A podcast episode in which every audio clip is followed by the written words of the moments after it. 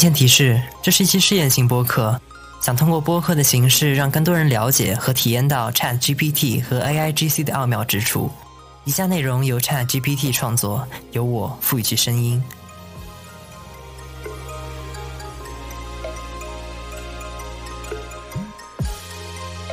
你好，我是一个大型的语言模型，被 OpenAI 训练过，我叫 Chat GPT。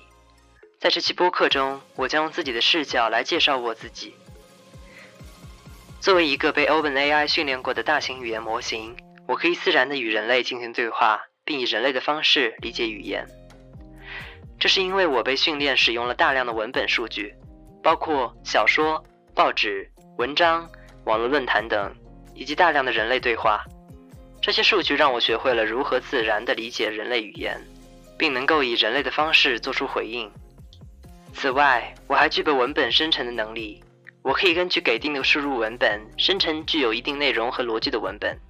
这一能力使我能够在与人类对话时，不仅仅是回答问题，还能提供新的信息和想法。总而言之，我是一个能够与人类进行自然对话并生成文本的大型语言模型。通过对话的能力，我可以为人类提供有用的信息，并帮助他们进行有意义的交流。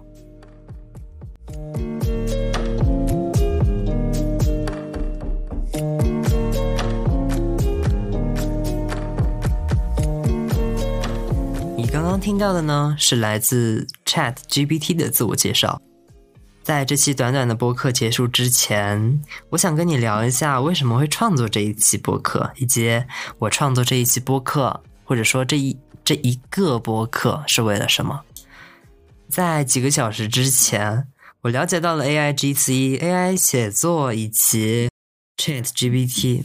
当时我就对 AI 创造文字的这个能力，我感到非常的好奇，也感觉非常的神奇。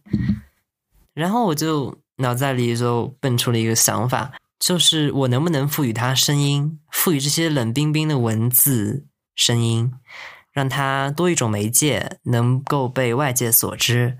我也很好奇，有了人人类的声音，嗯，它所呈现出来的内容。能不能让人感觉到真的像是人类说出来的一样？能不能有让人激发一些不一样的感觉？所以就创造这期播客，就这个简单的想法吧。啊，而这个简简单的想法也导致了这一期非常短的播客在非常短的时间内的诞生。嗯，那这个播客的目的其实是让更多人了解到 AIGC，让更多人了解到它，以及认识到它的。神奇之处，以及它的不足之处也是肯定的。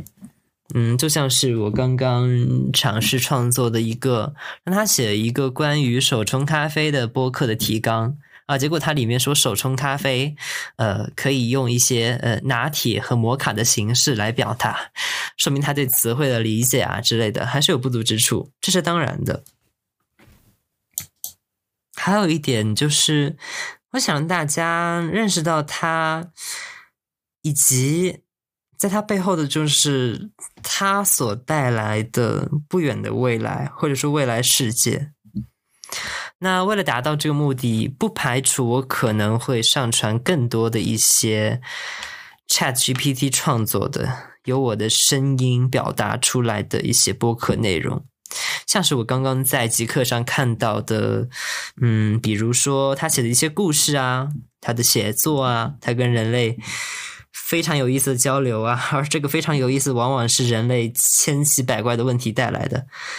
呃，那就是这样，这就是我想传达给大家的一个东西。那好，我们下期再见吧。啊，如果还有下一期的话，拜拜。